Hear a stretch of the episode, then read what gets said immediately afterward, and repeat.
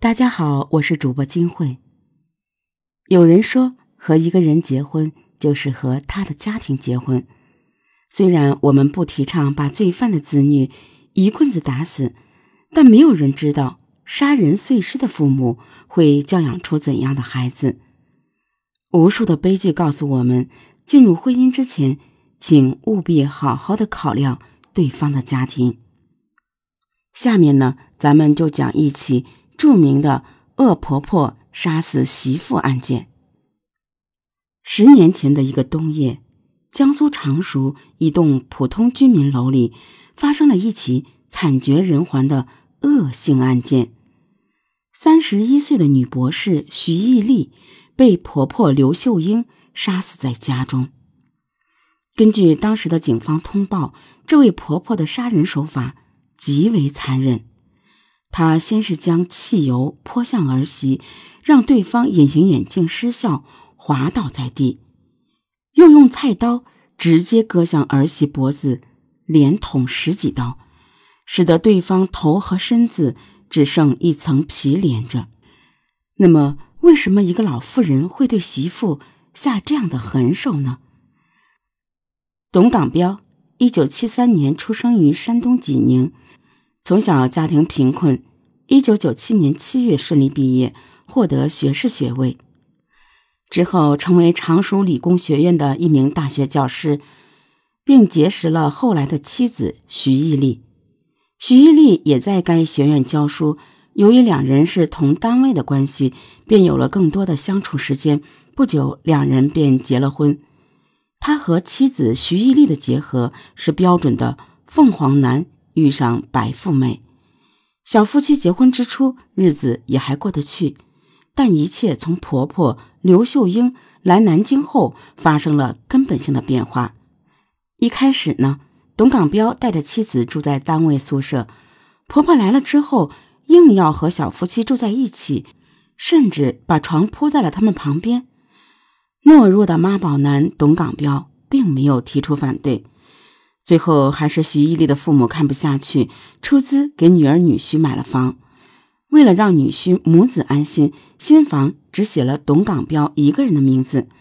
没有想到，哪怕是有了新房，婆婆刘秀英依然贴着小夫妻俩，甚至还变本加厉，把自己和前夫生的大儿子安排在车库住下。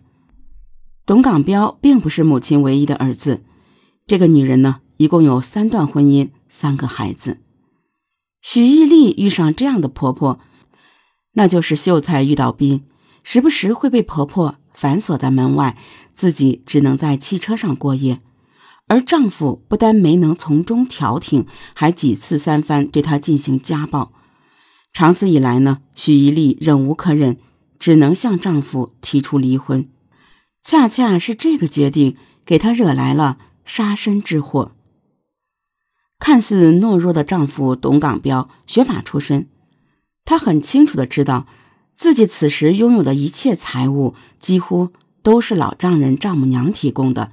一旦离婚，不仅未来的财路断了，之前吃下去的也要原样吐出来。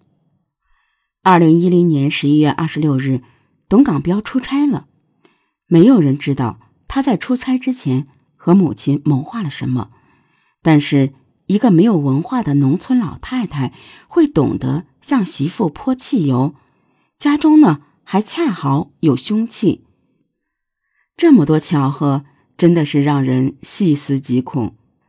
当时案发现场调查证明，刘秀英不止砍了一两刀，她是硬生生把儿媳妇砍死后，没有慌乱，没有逃逸，若无其事的换了身衣服，溜达了一圈。然后来到了警察局自首。这哪里是一个失手杀人的凶手正常的反应？显然是心里有底，才行事不乱。有网友曾经推断，学法律专业的董港彪显然知道，六十岁以上的老人轻易不会被判处死刑。再加上刘秀英身患癌症，保外就医并不难。果不其然呢。这个以残酷手段杀害儿媳的恶魔，最后被判处死刑，缓期两年执行。儿子董港彪同时作为受害人家属，对杀人犯母亲表示谅解。最后，刘秀英只是坐了两年牢，就保外就医，顺利出狱。一桩杀人案轻飘飘的就结束了。许义丽死了，留下了悲痛欲绝的父母，而董港彪却很快相亲，重新结婚，家庭事业蒸蒸日上。他曾经担心会因为离婚而被收回的财产，随着前妻的惨死，顺理成章的。成了他的囊中物。一个好好的女孩被凤凰男全家活活榨干，直至死亡。如果她当初能好好的衡量那位离婚三次婆婆的为人，并从中窥见一点丈夫董港彪的影子，悲剧会不会有不一样的面目？原来，嫁错人比我们想象的更可怕。这可不是一城一池的得失。